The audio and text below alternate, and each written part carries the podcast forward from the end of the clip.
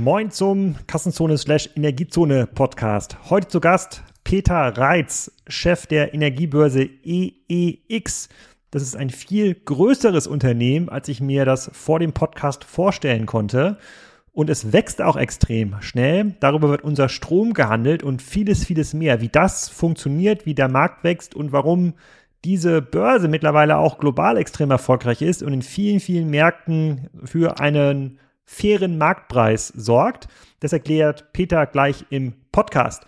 Und der eine oder andere von euch hat äh, mich schon gefragt, wie das denn ist mit den Gutscheinen für diese Husqvarna Aspire Produkte.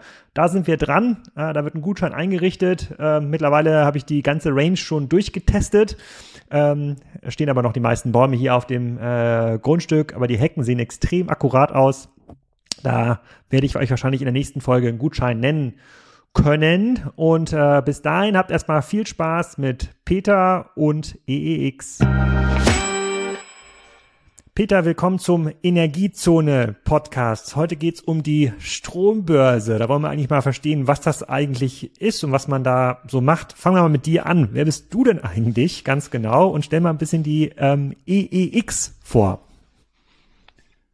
Ja, hallo und äh, schönen Dank, dass ich hier sein kann. Mein Name ist Peter Reitz. Ich bin der CEO der European Energy Exchange EEX. Ähm, bin in diesem Amt seit zwölf Jahren. Ich bin ein äh, bisschen als Background zu mir. Ich bin 57 Jahre alt, bin von der Ausbildung her Mathematiker und äh, habe mein ganzes Berufsleben eigentlich im Börsenumfeld verbracht, nicht immer mit Energie. Das mache ich, wie gesagt, seit zwölf Jahren. Und äh, privat interessiere ich mich sehr für Fußball in verschiedenen Dimensionen und äh, großer Musikfan. Super. Und du leitest die, die Strombörse, die jetzt gefühlt seit ein Jahr in aller Munde ist. Ähm, das sozusagen seit dem Start des Ukraine-Kriegs, seit dem Ausbruch des Ukraine-Krieg Ukraine geht's ganz, sind wir alle jetzt Stromexperten geworden oder Strompreisexperten. Ähm, ähm, Experten. ähm, zwischendurch äh, kurz unterbrochen von äh, sozusagen unserer Rolle als ähm, allgemeine Bundestrainer. Aber jetzt hat jeder redet irgendwie mit und, und jeder hat eine Meinung und ich habe jetzt schon so oft EEX gehört. Jetzt musst du mal so ein bisschen die Rolle von äh, sozusagen der Strombörse oder generell dieses Konzept mal so ein bisschen einordnen, was das ist. Ist das ein europäisches Konstrukt? Ist das ein deutsches Konstrukt? Was wird da eigentlich genau gehandelt? Und das wollen wir einmal verstehen in dieser Folge von in der Energiezone. Sehr gerne. Das ist natürlich ein abendfüllender Vortrag. Insofern versuche ich mal die Kurzversion. Also fangen wir damit an. Seit wann gibt es überhaupt eine Börse? Ähm, die EEX hatte vor zwei Jahren ihr 20-jähriges. Also so um die 2000er äh, Jahrtausendwende sozusagen, sind in Deutschland die Strommärkte liberalisiert worden. Vorher hatten wir regionale Monopole. Das heißt, der Wohnort oder der Standort eines Unternehmens hat bestimmt, wer der Energieversorger ist. Dann hat man einen Wettbewerb eingeführt. Also man kann sich jetzt als Kunde seinen Stromanbieter aussuchen. Das war nicht immer so, wie gesagt. Seit ungefähr 2000 ist das so. Und in dem Moment, wo dieser Wettbewerb erlaubt wurde, war klar, dass es eine Handelsplattform braucht, damit Erzeuger, die die Kraftwerke betreiben, äh, die Unternehmen, die ihre Kunden werden wollen, oder auch die bis hin zu den Privathaushalten dann auch tatsächlich versorgen können. Und äh, deshalb hat man eine Strombörse gegründet, es hat wirklich angefangen als sehr lokales äh, Unternehmen hier, die Leipziger Strombörse äh, für den deutschen Markt. Inzwischen ist aus der EEX ein global agierendes Unternehmen geworden.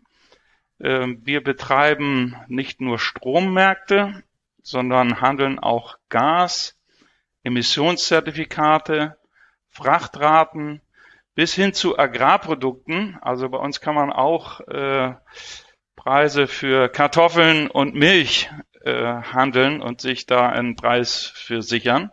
Also ist inzwischen äh, sehr viel breiter aufgestellt und äh, wie gesagt weltweit aktiv. Wir betreiben mit über 1000 Mitarbeitern Märkte aus 20 Standorten über vier Kontinente verteilt sind also wirklich inzwischen da sehr global aufgestellt. Aber unser Kernprodukt ist nach wie vor der Stromhandel.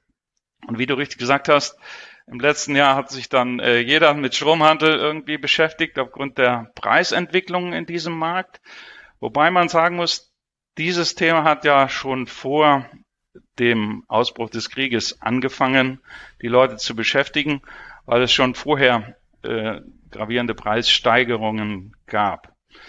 Also was wir hier machen, ist Großhandel. Wir bringen Erzeuger und große Verbraucher auf einer Plattform zusammen.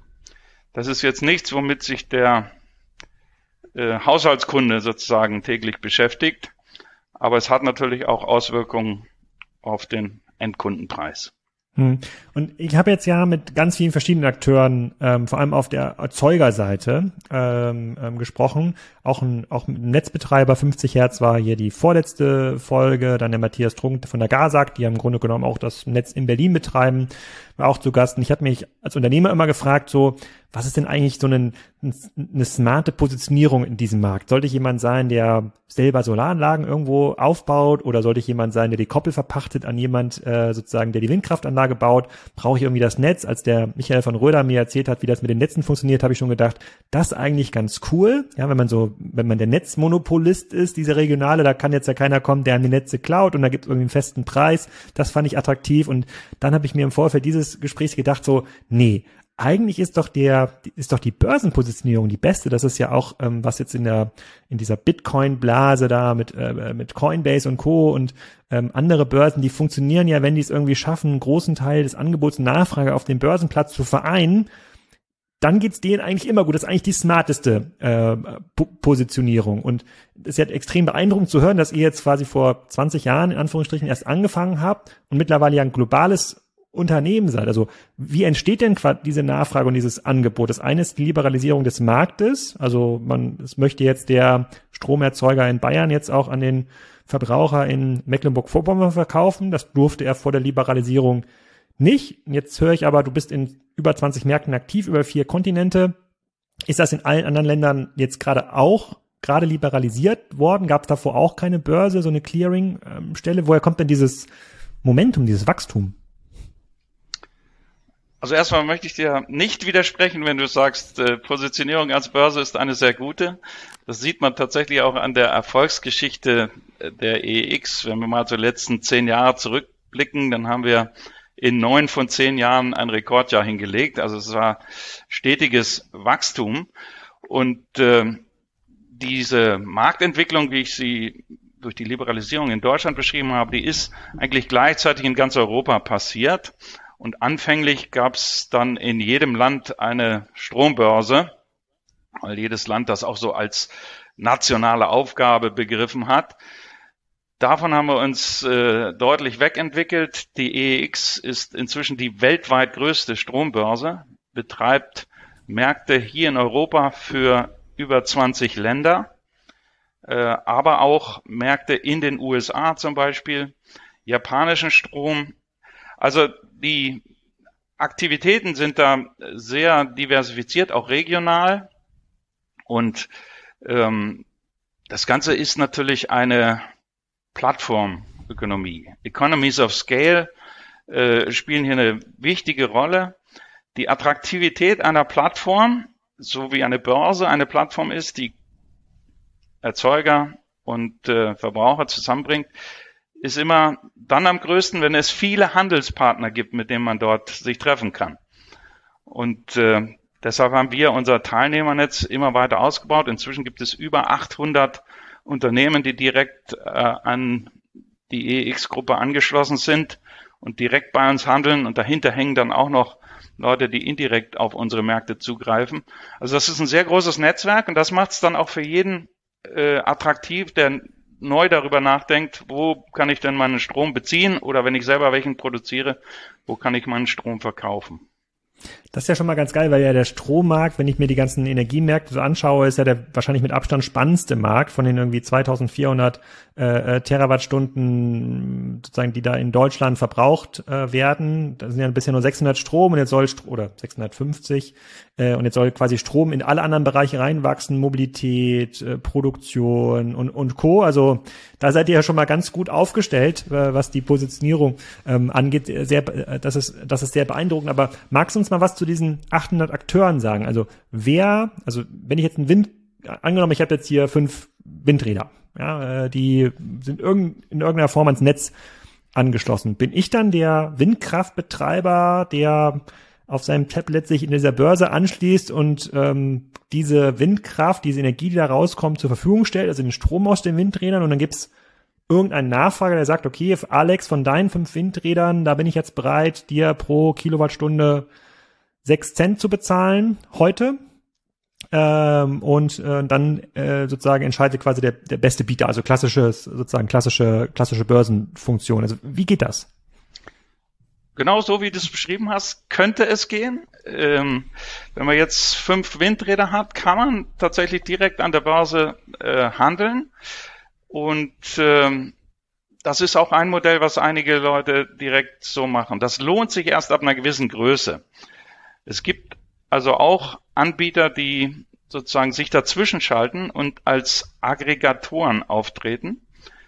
Die kaufen dann den Strom von deinen fünf Windrädern und vielleicht noch von deinem äh, Nachbarn, der auch noch zwei hat und dann noch den Solarpark von nebenan und aggregieren das als ein, ich sag, nenne es mal virtuelles Kraftwerk und vermarkten das dann gemeinsam an der Börse weil dieser ganze äh, Prozess schon natürlich auch aufwendig ist, so dass es sich nicht lohnt, wenn man jetzt, sag ich mal, eine Solaranlage auf dem Dach hat, dann direkt sich an die Börse anzuschließen und diesen Strom dort zu vermarkten.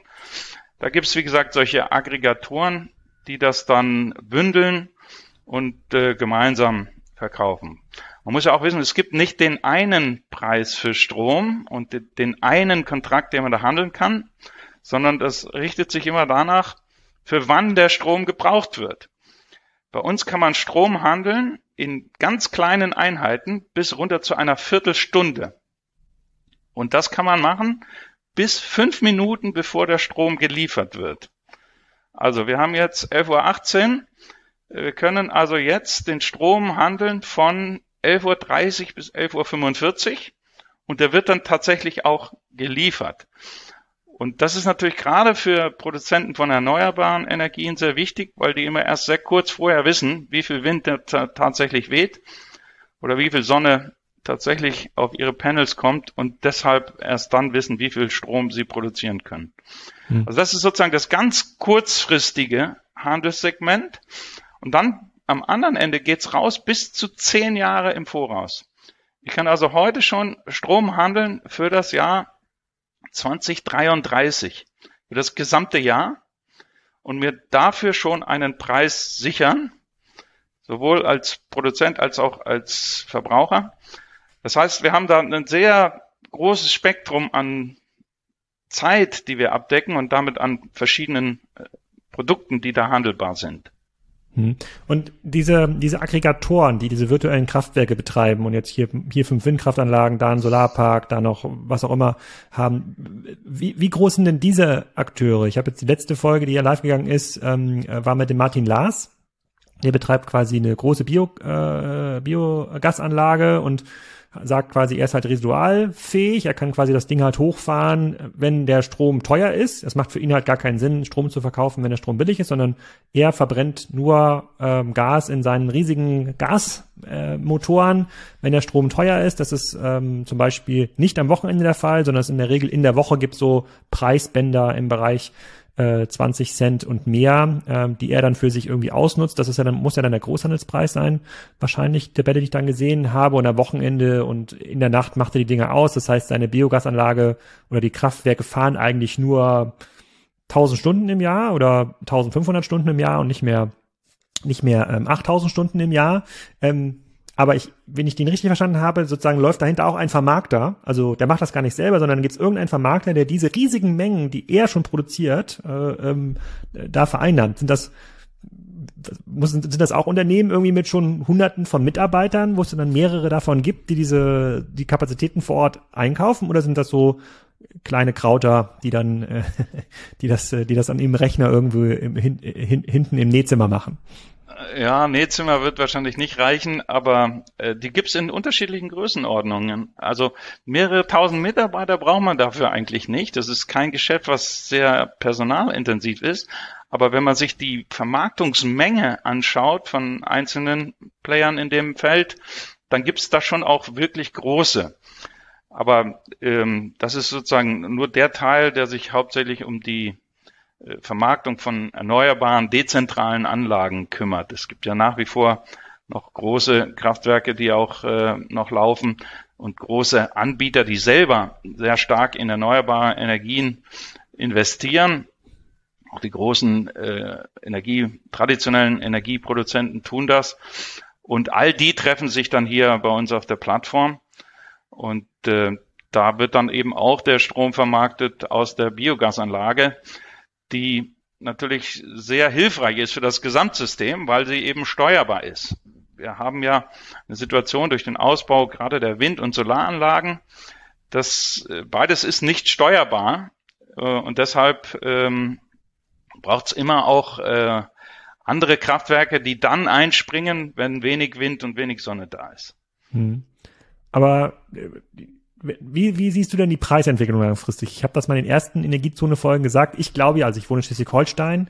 Hier ist so viel Überschussstrom, ähm, den die Netze gar nicht abtransportieren können. Und es wird weiter ausgebaut. Das ist extrem unwahrscheinlich, ähm, dass die Netze das jemals abtransportieren ähm, können das müsste doch für mich irgendwann hier richtig günstig werden ähm, als, ähm, als Verbraucher. Da könnte ich doch über den Ausbau meiner Poolanlage eigentlich so langsam nachdenken, weil die braucht ja viel Strom im Sommer, um den dann äh, ähm, äh, zu heizen. Wie siehst du das denn mit, den, mit der Preisentwicklung? Du hast das ja seit 20 Jahren offensichtlich verfolgt. Ähm, wie wie schaut's da aus? Ist, bin ich da auf dem richtigen Trichter oder soll ich doch lieber anfangen zu sparen? Bisschen kälter schwimmen. Nee, ganz grundsätzlich bist du da vollkommen auf dem richtigen Weg. Ähm, allerdings mit ein paar Einschränkungen. Also die lokale Situation in Schleswig-Holstein ist nicht unbedingt der Maßstab, sondern wir haben äh, in Deutschland eine einheitliche Preiszone. Das heißt, wir haben einen gemeinsamen Preis, egal ob man jetzt in Bayern sitzt oder in Schleswig-Holstein.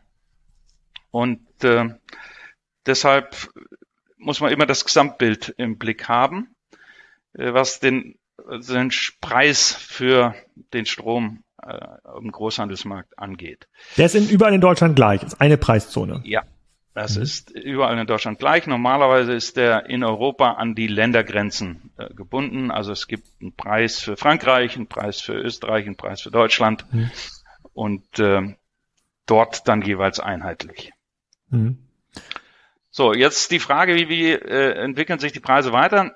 Wir sind ja nicht ähm, in der Situation, dass wir Preisprognosen abgeben.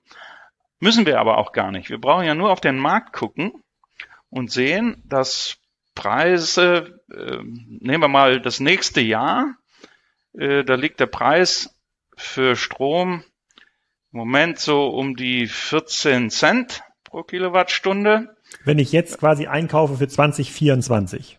Genau. Das ist der Großhandelspreis, 14 Cent. Das ist der Großhandelspreis. Darf man nicht verwechseln mit dem, was wir als Endverbraucher sozusagen auf unserer Haushaltsrechnung haben. Mhm. Da macht in normalen Zeiten der Großhandelspreis weniger als ein Viertel des Gesamtpreises aus. Äh, mhm. Darauf kommen dann noch die Preise für den Transport, also die Netzentgelte. Die machen das zweite Viertel aus, grob Die gesprochen. bezahlen das Gehalt von dem Michael von 50 Hertz? Ja, das auch, aber hauptsächlich natürlich die Infrastruktur, die er mhm. betreibt. Mhm. Und äh, dann die andere Hälfte des Endkundenpreises sind alles Steuern und Abgaben. Mhm. Also da ist äh, sehr viel Overhead sozusagen drauf auf dem Endkundenpreis für den äh, Verbraucher im Haushalt. Also, wenn wir über Preise reden, dann äh, schauen wir immer auf die Großhandelspreise und die sind im Moment so bei 14 Cent fürs Jahr 24, fürs Jahr 25 sind sie schon nur noch 12 Cent und danach sind sie nur noch 10 Cent. Also der Markt erwartet ganz klar, dass die Preise runtergehen für mhm. die Zukunft. Und das ist auch logisch, äh, wenn man sich die Aktivitäten anschaut, äh, wie sich der Erzeugungsmix verändert. Äh, wir haben einen starken Ausbau, auch durch politische Ziele vorgegeben und auch gefördert von erneuerbaren Energien, Windanlagen, Solaranlagen insbesondere. Und die haben sehr niedrige ähm, Zusatzkosten, wenn die Anlage einmal steht. Also sehr wenig variable Kosten der Produktion. Das heißt, die können den Strom, den sie produzieren, dann relativ günstig anbieten und wenn deren Anteil steigt am gesamten Mix, dann wird auch der Preis insgesamt günstiger. Hm. Und wie war denn der Großhandelspreis äh, vor dem Ukraine-Krieg? Also wie war er 2021, 2022? Da hatten wir auch mal Preise so um die 5 Cent gesehen. Ähm, das war so eigentlich das Vorkrisenniveau. Aber in diese Richtung entwickeln wir uns jetzt quasi langsam wieder. Wir gehen wieder in diese Richtung, ja. Die großen Preisspitzen ähm, waren ja bis hin zu, ähm, also wenn man es mal auf die Kilowattstunde rum, runterbricht, auf äh, 100 Cent, also ein Euro. Das war so der Krass. absolute Peak. Aber da sind wir inzwischen weit von weg und äh, die Preise haben sich über die letzten Monate immer weiter nach unten entwickelt, dass wir eigentlich äh, uns wieder Richtung Vorkrisenniveau bewegen. Da sind wir aber noch nicht. Das heißt, der Markt faktoriert ja dann auch ein, also es wird quasi, werden mehr Anlagen gebaut, vielleicht gibt es auch quasi smartere Verwendung dann von Elektrolyseuren, das heißt, diese überschüssige Windkraft wird irgendwie dann in Wasserstoff gebunden oder direkt, es werden, der Martin Nass hat das vorgestellt, dann werden direkt große Wassertanks aufgeheizt, damit dann Wärmenetze bespeist werden können, also quasi, dass man mehr Energie nutzen kann. Das preist der Markt aber schon alles ein, weil wir gehen ja von einem deutlich höheren Stromverbrauch aus in den nächsten, äh, in den nächsten Jahren, also von den 650 Terawattstunden soll es dann irgendwie auf 1000 meinetwegen gehen in 2030. Aber der Markt sagt, es, es wird trotzdem so viel mehr Strom produziert, ja, dass es immer günstiger wird. Das ist ja schon mal, ähm, das ist ja schon mal spannend, äh, spannend zu hören. Ganz kurz zu den Steuern und Abgaben und Netzentgelten. Ähm, sind die sozusagen sind die komplett variabel. Ähm, ich glaube, der, der, die Endkunden hatten sich ja gewöhnt an so einem Preis von ungefähr 30 Cent. Das war mal vor dem Ukraine-Krieg, war so grob 30 Cent, war so der Strompreis in, in, in Deutschland. Wenn man da sagt, der die Kilowattstunde, der Großhandelspreis ist dann irgendwie 8 Cent, dann sind die verbleibt, das wären ungefähr ein Viertel, dann sind die verbleibenden 22 Cent sind dann äh, sozusagen Netzentgelte, Steuern und, und Gebühren. Wenn jetzt der Preis auf 14 Cent steigt, Steigen dann diese Netzentgelte, Steuern und Gebühren proportional mit oder bleiben die stabil? Neuer Partner bei Kassenzone. Und wer könnte es anders sein als das mit 6 Milliarden bewertete Fintech Molly? Das wurde gegründet vor 20 Jahren von Adrian Mohl in Amsterdam und gehört mittlerweile zu den etabliertesten Payment-Anbietern in Europa und vor allem aber auch in Deutschland. Ihr kennt viele der Marken, die mit Molly arbeiten, zum Beispiel Koro oder Dreikorn oder Sushi Bikes und Reishunger. Molly ist so ein zentrales Dashboard im Bereich Payment. Das unterstützt ganz viele lokale Zahlungsmethoden, ist damit für Händler insbesondere im internationalen Umfeld sehr bequem, erhöht wohl die Conversion Rates und sorgt für Umsatzsteigerungen im Vergleich zu den Lösungen, die man sonst so lokal einsetzt und wo man halt sehr, sehr viel händisch verbinden muss. Ähm, es gibt ein Zusatzangebot, was für den einen oder anderen spannend sein kann. Das sind unbürokratische Finanzierungslösungen für Händler, also schnelle Kreditvergabe für bis zu 250.000 Euro, je nach Umsatz. Und mehr Informationen zu Molly findet ihr unter molly.com slash Kassenzone. Molly schreibt man M-O-L-L-I-E. -E. Also, hinter und abschließen. Teils, teils. Gibt es keine eindeutige Antwort. Einige Abgaben sind fix. Die steigen also nicht mit steigendem Preis. Einige Steuern insbesondere sind prozentual auf mhm. den, auf das gehandelte Gut, wie wir das bei allen anderen Steuern auch kennen, äh, Mehrwertsteuer oder so, sind immer fixe Prozentzahl von dem, was äh, der ursprüngliche Wert ist. Das heißt, äh, große Teile steigen dann auch mit. Hm. Und die, ähm, das heißt aber, dass wir diesen Strompreisdeckel, das war jetzt irgendwie festgelegt auf 40 Cent und ich glaube, gestern gab es irgendeine Entscheidung mit dem Heizstrom 28 Cent war das irgendwie. Ich glaube, da gibt's weniger Steuern und Gebühren äh, drauf. Ähm, den werden wir wahrscheinlich gar nicht treffen. Da, wir, da wird quasi der Markt unter diesem Deckel liegen. Kann das sein? Oder, das ist oder heute falsch? schon so. Also mhm. wenn man heute einen neuen ähm, Vertrag abschließt, äh, dann ist man eigentlich von diesem Deckel gar nicht mehr betroffen, weil es jetzt schon Anbieter gibt, die unter dem Deckel anbieten. Der war natürlich insbesondere gedacht in diesen Preisen, Zeiten von extrem hohen Preisen, hier äh, die Bürger zu entlasten und auch die Industrieunternehmen. Das ist ja ein direkter Eingriff in die Preisbildung. Das macht man ja wirklich nur als absolute Notfallmaßnahme. Wir sind ganz froh, dass wir eigentlich schon wieder in einem Szenario sind, wo man das nicht braucht. Hm. Und wie, wie, wie smart ist denn dann der Markt? Weil über die viele Folgen Energiezone habe ich jetzt gelernt, dass ähm, ein wesentlicher Treiber in Deutschland für die Strompreise waren ja die Gaskraftwerke, die betrieben werden musste, äh, weil Frankreich äh, stark versorgt werden musste mit Strom, den sie nicht selber herstellen konnte und ähm, an den Grenzen stehen in der Regel Gaskraftwerke. Da gibt's noch gar keine Leitung, die jetzt in Schleswig-Holstein oder Norwegen oder Holland Strom nach Frankreich bringen können, so, ähm, so einfach. Und das ist ja etwas, was überhaupt nicht vorhersehbar ist. Also kann ja durchaus sein, dass wieder die Hälfte der AKWs, keine Ahnung, ist Leitung kaputt, fehlt ein bisschen Wasser, was auch immer, gibt's jetzt nicht. Das heißt, es muss wieder mehr Gas ein, äh, äh, eingekauft werden und aufgrund der des Merit-Order-Systems äh, treibt das dann den Preis. Hat das in irgendeiner Form einen, einen Einfluss auf die Börsenpreisbildung? Also gibt's da gibt's da einen speziellen Profiteur? Könnte ich, wenn ich wenn ich jetzt darauf wetten würde, würde ich ich sag mal, meine Wette ist, alle AKWs in Frankreich gehen kaputt im Sommer. Ja, ähm, ich glaube, dass sozusagen die ganzen Gaskraftwerke an der Grenze zu Frankreich in Deutschland müssen voll ausgelastet werden. Sozusagen der Gas, sozusagen der und das erzeugt dann quasi einen höheren äh, ähm, Strompreis. Kann ich das irgendwie smart als Akteur nutzen, wenn ich darauf auf dieses Szenario wetten würde an der Börse oder hat das gar keinen Einfluss? Doch, doch, das ist die bestimmende Größe für den Preis. Also der Preis an der Börse bildet sich aus Angebot und Nachfrage. Und weshalb die Preise im letzten Jahr insbesondere so hochgegangen sind, war eine Angebotsverknappung. Und die hatte mehrere Gründe. Also die Atomkraftwerke war ein großer, insgesamt sogar der größte. Äh, dann hatten wir eine nie dagewesene Trockenheitsperiode äh, in Europa, die dazu geführt hat, dass große Teile der Wasserkraft, also wenn man an norwegische Wasserkraft denkt oder auch äh, in den Alpenländern, Österreich, Schweiz, große Teile der Stromerzeugung entstehen durch Wasserkraft. Auch in Spanien zum Beispiel gibt es da große Mengen. Da waren große äh, Erzeugungskapazitäten nicht verfügbar, weil das Wasser nicht da war. Das war der zweite große Block. Äh, das hatte dann auch noch so Querauswirkungen, also zum Beispiel nicht genügend Wasser da, um die Atomkraftwerke zu kühlen, die, die noch gelaufen sind, oder nicht genug Wasser da im Rhein, um die Kohle zu transportieren zu den Kohlekraftwerken.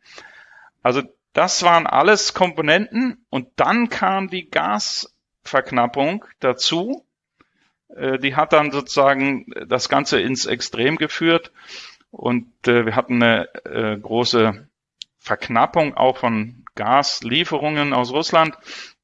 Und all das hat sich auch in dem Preis niedergespiegelt.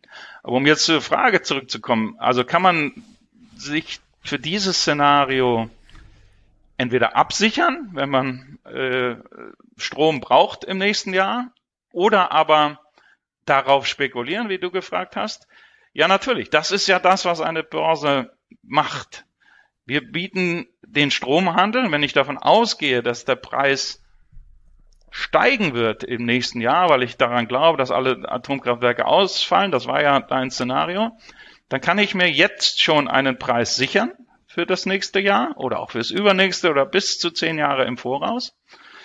Und wenn ich den Strom dann brauche, dann weiß ich schon, welchen Preis ich dafür bezahlt habe. Wenn ich ihn gar nicht brauche, dann kann ich ihn, wenn denn meine Wette in Anführungszeichen aufgeht, dann später zu einem höheren Preis wieder verkaufen.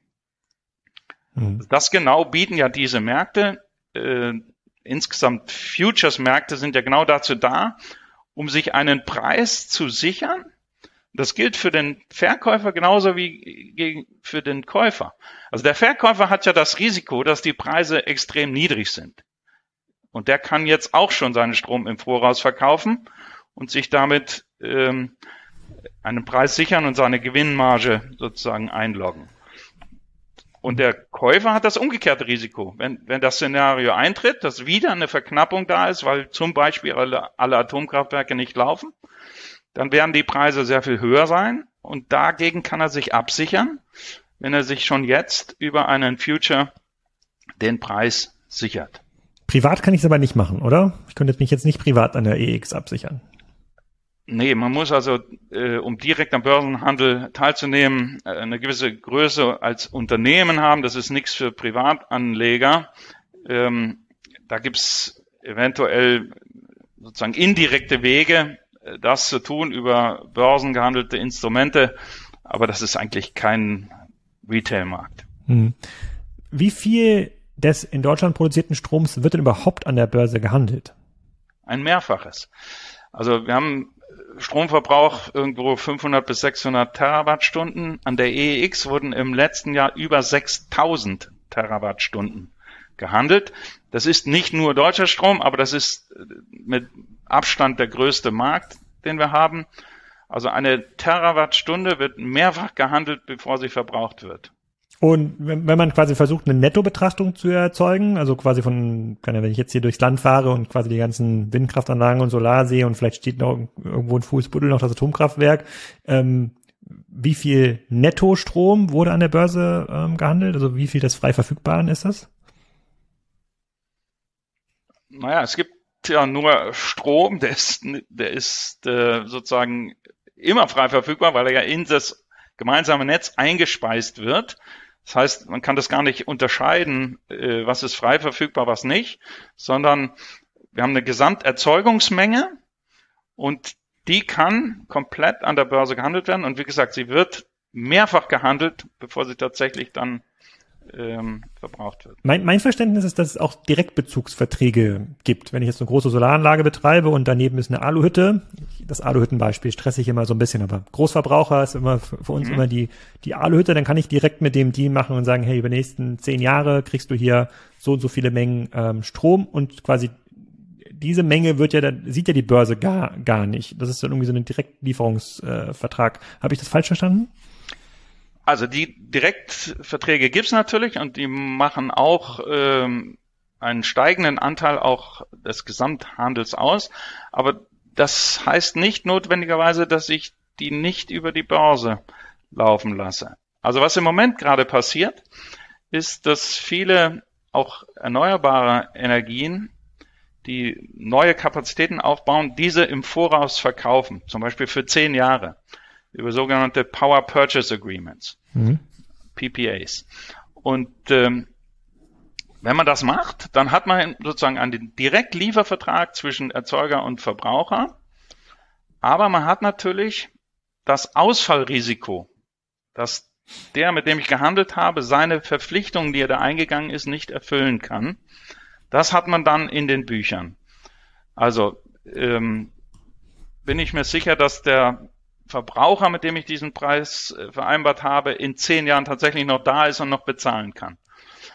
Und umgekehrt weiß ich denn, dass der, der diese Anlage da gerade baut, in zehn Jahren noch liefert. Und deshalb sind viele, die in diesem Direktbezugsverträgen unterwegs sind, auch an der Börse aktiv. Weil die Besonderheit des Börsenhandels ist, dass alles, was über die Börse läuft, anschließend über das Clearinghouse läuft. Und das Clearinghouse hat insbesondere die Funktion, Lieferung und Zahlung zu garantieren. Der Handel, der bei uns an der Börse abläuft, ist anonym. Das heißt, alle kriegen die gleichen Bedingungen und wissen im Grunde nicht, mit wem sie gehandelt haben. Also rechtlich betrachtet handeln die alle mit uns. Und wir garantieren sowohl die Lieferung als auch die Zahlung. Und zwar auch für bis zu zehn Jahre im Voraus. Und deshalb ist es auch für Leute, die einen Direktbezugsvertrag machen, manchmal attraktiv, diesen dann über die Börse abzusichern, hm. um eben dieses äh, Ausfallrisiko aus den Büchern zu kriegen. Aber das, das, das kostet ja wahrscheinlich Geld. Also wenn ich jetzt sage, ich, ich nehme mir von meinem Nachbarn Günther, ja, der liefert mir jetzt mit seiner 10 Megawatt Anlage die nächsten 10 Jahre für meine Alhütte Strom. Äh, das möchte ich jetzt absichern über euch, weil ich nicht weiß, ob sozusagen Günthers Frau in der Scheidung das da irgendwie kaputt macht, ihm die Anlage, dann äh, sagt ihr, okay, für einen Preis X, sagen wir mal, 10% der gesamten Vertragsliefersumme können wir das garantieren, denn wenn das irgendwie ausfällt, dann gibt es quasi einen anderen Erzeuger, der dich dann versorgt. Ja, also die Gebühr, die wir nehmen, dadurch, dass wir Käufer und Verkäufer zusammenbringen, ist sehr viel kleiner, also Promillebereich. Aber ähm, wir, damit wir diese Garantie aussprechen können, verlangen wir von den Handelsteilnehmern Sicherheiten, die diese Positionen absichern, sodass wir dann auch im Falle eines äh, Ausfalls tatsächlich äh, am Markt agieren können und diese äh, Sicherheit liefern können. Das heißt, man muss dann äh, für die Positionen, die man in so einem Clearinghouse dann hält, entsprechende Sicherheiten hinterlegen. Ich sage mal, im Normalfall kriegt man die natürlich dann wieder, wenn der Strom dann geliefert ist. Aber sie dienen eben dazu, das Ausfallrisiko abzudecken. Hm, okay, verstehe ich. Jetzt habe ich auch bisher gelernt, dass es wenig Anreizsysteme gibt, eigentlich Strom dann zu verbrauchen, wenn er irgendwie günstig ist. Also für den Endverbraucher geht das in der Regel gar nicht, weil man, weil es diese Messgeräte gar nicht gibt. Ich könnte jetzt ja meine, meine Fußbodenheizung oder die ein wärmegebundenes System könnte ich ja in der Nacht laufen lassen, wenn der Strom günstig ist, aber das sieht ja der Tarifzähler gar nicht. Ähm, das wäre ja sogar vielleicht sogar schlau fürs Netz, dass diese Dinge, die dann irgendwie nur in der Nacht laufen, müssten das Netz so ein bisschen äh, entlasten. Das gleiche gilt ja auch oft für für für für für Großverbraucher, die dann irgendwie einen Preis bekommen und denen ist dann egal, ob sie eigentlich könnten sie die Alöte ja schon am Sonntag vorwärmen. Da ist ja der Strom super billig, macht vielleicht auch Sinn fürs Netz und könnten dann äh, die Energie, die sie da reingesteckt haben, dann schon am Montag ver verwenden. Aber so so ein richtiges smartes Anreizsystem sieht der Markt bisher gar nicht vor, oder? Doch, bei den Großverbrauchern ist das schon so. Also da investieren auch viele Industrieunternehmen in Flexibilität, um diese Preisunterschiede zum Beispiel während des Tages oder Tag-Nacht-Vergleich ausnutzen zu können. Die haben tatsächlich auch die Möglichkeit und haben auch variable äh, Tarife, dass sie tatsächlich auch von den Preisunterschieden und den Phasen des günstigen Stroms auch profitieren können. Auf der Retail-Ebene ist das gerade erst im Entstehen. In der Tat ist das Smart Meter Rollout dafür eine Voraussetzung, damit das überhaupt geht. Aber es gibt jetzt erste Tarife, wo auch der Haushaltskunde den tatsächlichen Strompreis zu der Stunde, wo er den Strom verbraucht, äh, bekommen kann. Das ist noch in den Kinderschuhen. Wie gesagt, erste Angebote gibt's jetzt schon. Aber das hängt natürlich im Wesentlichen an dem Smart Meter Rollout. Ohne das geht's nicht. Gibt's gibt's das überhaupt schon? Gibt's dafür schon einen geeichten ja. Standard? Wird das schon irgendwo eingebaut? Ja, ja. Die äh, also man ist da weit hinterm Zeitplan, aber äh, der Austausch hat begonnen. Das geht dann je nach lokalem Gebiet äh, langsam voran.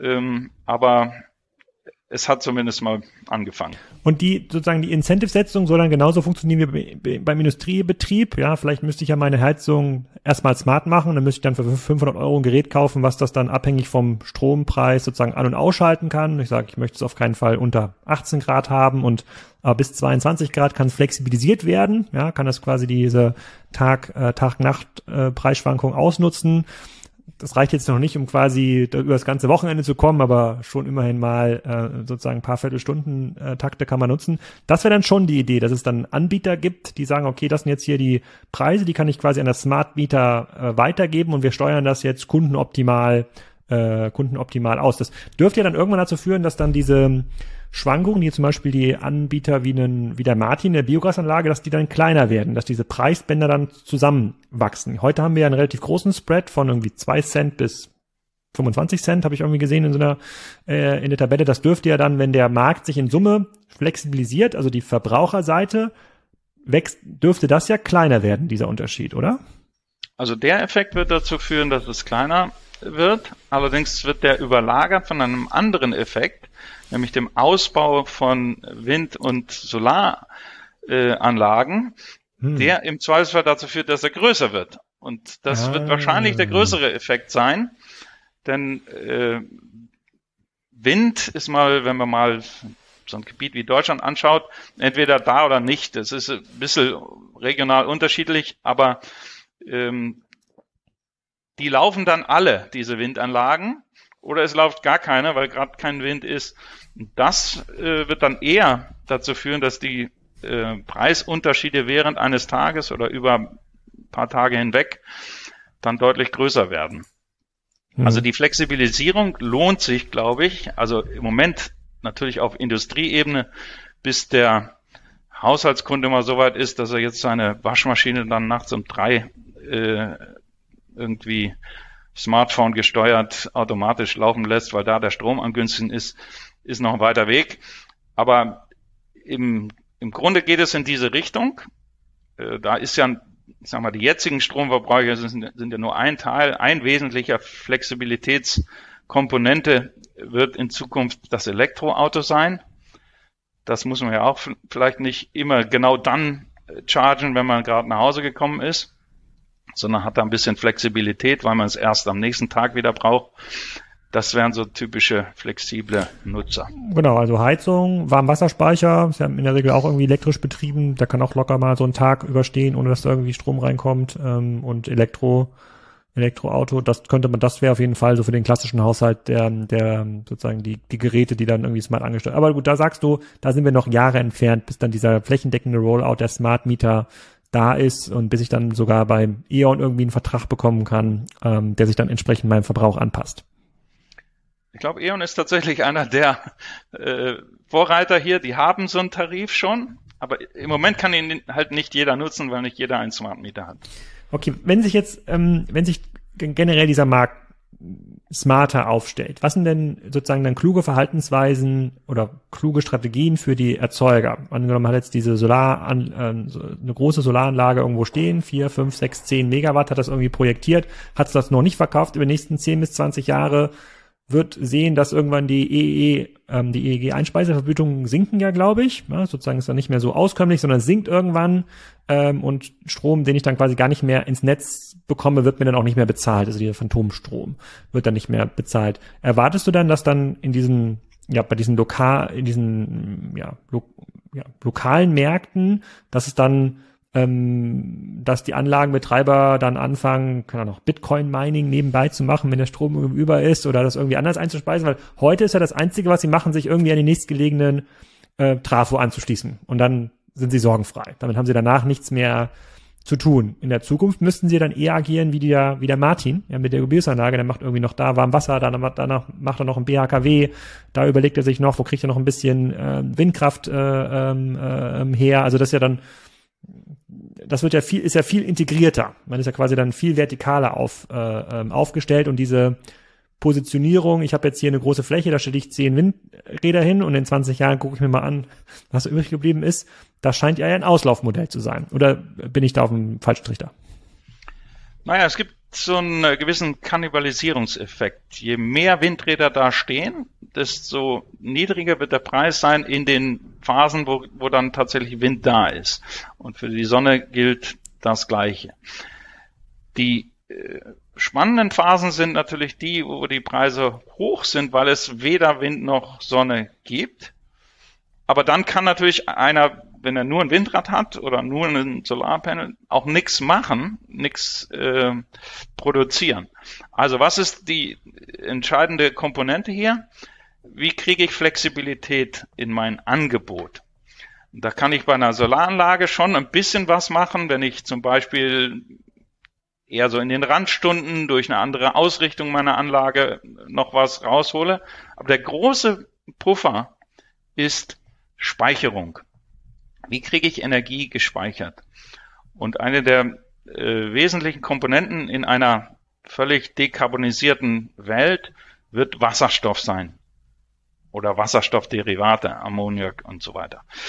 Und da ähm, ist heute schon, gibt es schon erste äh, Aufbauten, wo man direkt neben die Windanlage den Elektrolyseur stellt um gar nicht erst an das Netz angebunden zu sein und davon abhängig zu sein.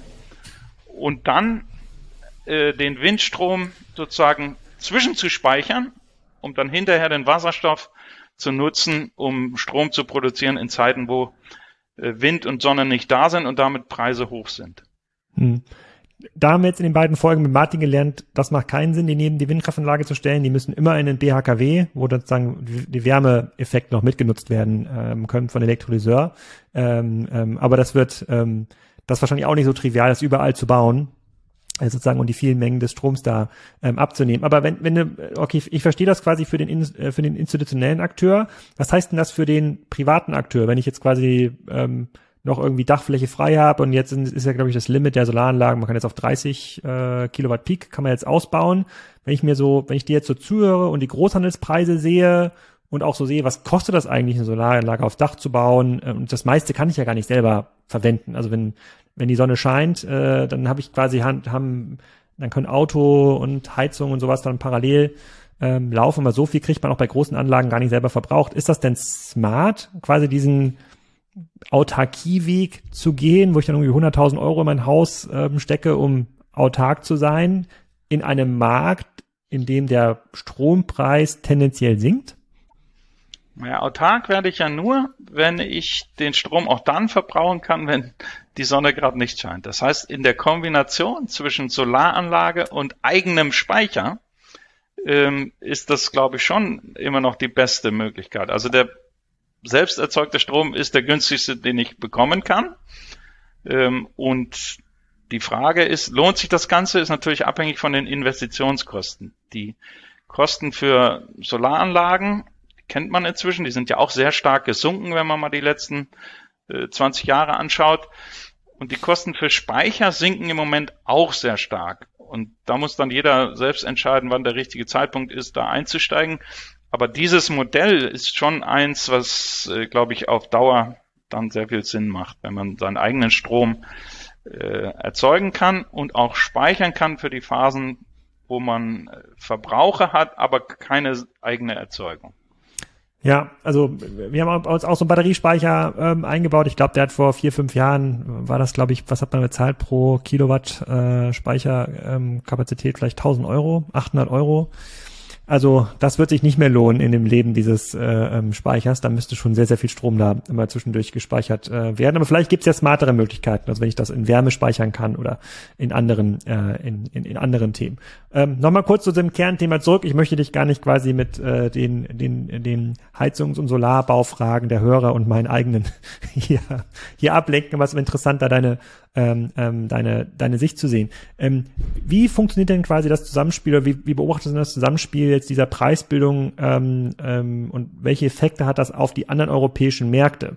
Jetzt sagst du, Wind und Solar wird ausgebaut, da sozusagen der Verbrauch steigt in Deutschland, äh, trotzdem sinkt äh, sozusagen sinkt der Preis. Jetzt sind wir aber in vielen in vielen Ländern um uns herum wird ja immer noch über Atomkraft diskutiert und das ist ja eine eher teure Investition, also dauert sehr lange, dann 20 Jahre ist, glaube ich, aktuell so der Schnitt, bis ein neues Atomkraftwerk von Genehmigung bis Bau dann ähm, fertig ist. Man braucht diese Brennstoffe, man braucht relativ viele Leute, um das zu betreiben.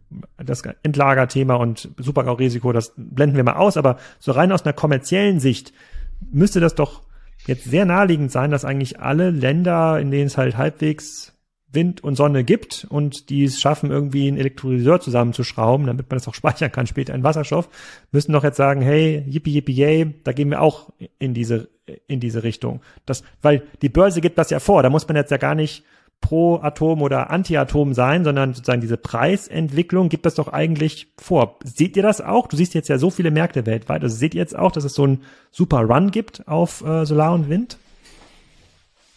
Ja, das sieht man schon. Also die Ausbaugeschwindigkeit äh, war noch nie so groß wie jetzt.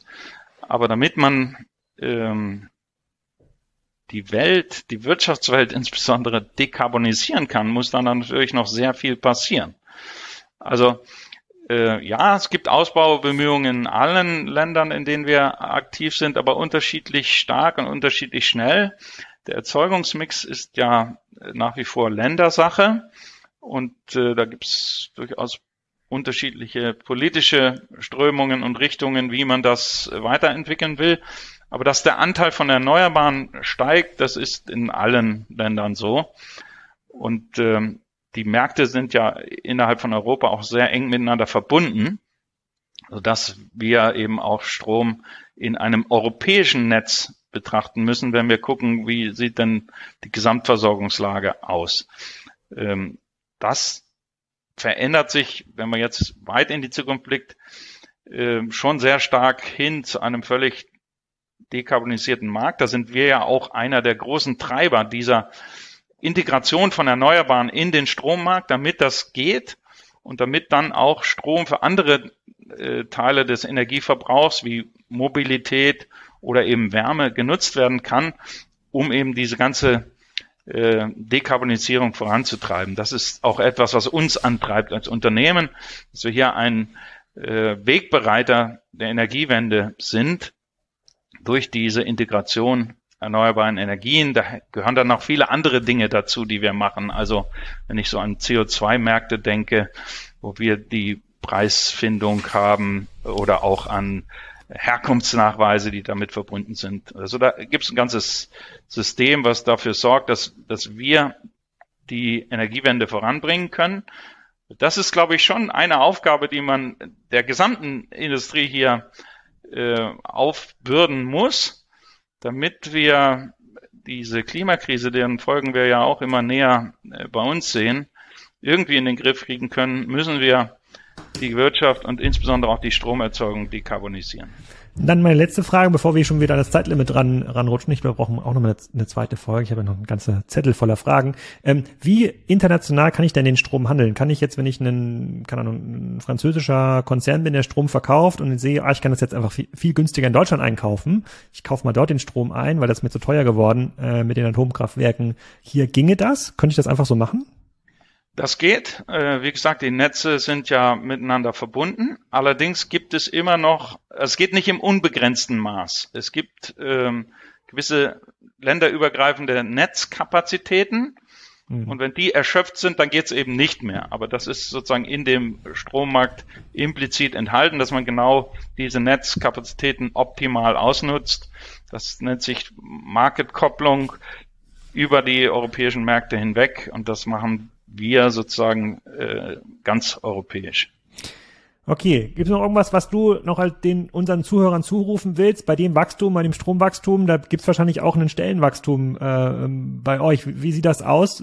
Macht es, also jetzt aus einer rein naiven Beobachtersicht wird es ja Sinn machen, sozusagen in eurer in eurer Branche zu arbeiten. Das wächst sozusagen, es wird mehr Strom eingespeist, sozusagen diese Funktion wird irgendwie äh, äh, wichtiger. Drückt sich das bei euch auch im Mitarbeiterwachstum aus? Ja, in der Tat. Also als ich vor zehn Jahren oder zwölf Jahren hierher kam, waren wir so etwas über 100 Leute. Inzwischen sind wir 1000 weltweit. Sehr internationales Umfeld, wo wir ähm, an 20 Standorten vertreten sind, weil wir immer direkt in Kundennähe sein möchten, um die Leute auch vor Ort beraten zu können. Und äh, das ist eine Wachstumsbranche, das ist ganz klar. Und äh, für die Leute, die auch Spaß haben, in so einem internationalen Umfeld zu arbeiten und an so einem Wachstum auch teilzuhaben, mit dem Zweck, wie ich es eben beschrieben habe, die Energiewende voranzubringen und die Dekarbonisierung der Wirtschaft voranzutreiben, die haben natürlich hier in allen möglichen äh, Jobs bei uns Möglichkeiten, daran teilzuhaben. Sehr cool. Ich äh, sozusagen, ich schreibe dir nochmal sozusagen für meine Folge zwei Fragen. Jetzt haben wir erstmal so ein bisschen die das ganze Dach äh, sozusagen oder das Fundament erkundet, wie das Ganze funktioniert und ein paar, paar äh, Pfähle abgesteckt, aber vielleicht können wir beim nächsten Mal nochmal noch stärker in die Details gehen.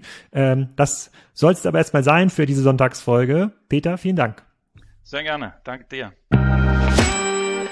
Das war es. Nächstes Wochenende geht es weiter mit dem CEO und Gründer von Tractive. Damit kann man seinen Hund tracken. Warum man das braucht, fragt ihr euch? Naja, das ist offensichtlich auch ein Wachstumsmarkt, wächst fast genauso schnell wie die EEX und ist auch ein extrem cooles, spannendes Geschäftsmodell, aber das erfahrt ihr am nächsten Donnerstag, wie das genau funktioniert und warum Hundebesitzer total auf dieses Produkt abfahren.